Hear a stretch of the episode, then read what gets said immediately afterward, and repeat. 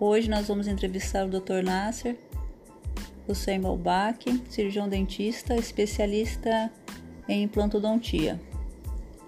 Bom dia, Dr. Nasser. Bom dia, como vai? Tudo bem? É um prazer muito grande poder participar desse podcast com vocês. É, eu vi que você ia fazer com mais gente, mas já que o assunto é implantodontia, é, podemos iniciar a, a nossa entrevista com as perguntas. Doutor, é comum as pessoas questionarem sobre implantodontia o tempo de espera de integração ou quanto tempo, doutor, eu vou levar para estar com meus dentes de volta. Bem, uma das perguntas que mais fazem no consultório é o tempo de espera realmente. Normalmente, o paciente ele tem uma grande expectativa e quer para o agora.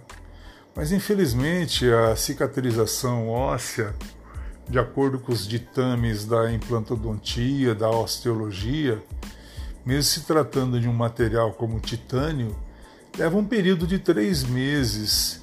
E às vezes o paciente quer ter esse implante logo porque ele quer. Na verdade, ele não quer o implante, ele quer o dente, né?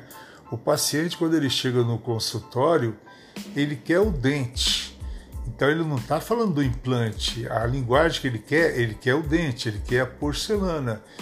Então, nós temos a carga imediata, mas a carga imediata em dentes posteriores é um pouco difícil, mas o período que você me perguntou, e isso é para qualquer pessoa, para ter segurança, são de três meses desde o início da colocação do implante até depois a moldagem e colocação da prótese.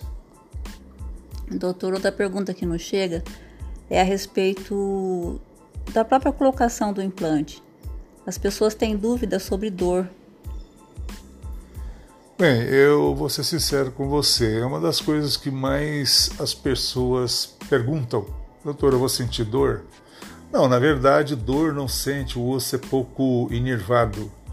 Tanto que nós usamos uma anestesia infiltrativa, é, não, nós não usamos uma anestesia troncular, que é a anestesia alveolar inferior, nós fazemos anestesia infiltrativa justamente porque nós temos que ter uma área de trabalho para percebermos até onde nós vamos chegar. É, porque de repente eu posso fresar um pouco mais e lesar o nervo e o paciente está totalmente bloqueado né, com o anestésico. Mas eu diria que uma, um pequeno desconforto o paciente vai sentir nas primeiras horas, nada que uma dipirona não tire.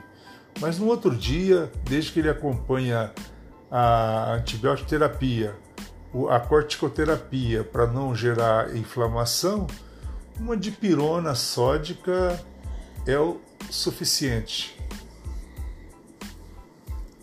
Doutor, outra pergunta que as pessoas questionam é sobre prótese e protocolo. As pessoas têm uma dificuldade de entender quando a gente fala, ah, vai fazer um protocolo. É, muitas vezes questionam sobre dentadura. O senhor pode explicar um pouquinho sobre protocolo? Bem, o termo protocolo veio lá dos anos de 1950 e pouco, quando o P.I. Brandemark, que é o pai da integração, o médico é, sueco, que era um ortopedista, ele já via a possibilidade de colocar prótese no que ele chamava de inválidos bucais.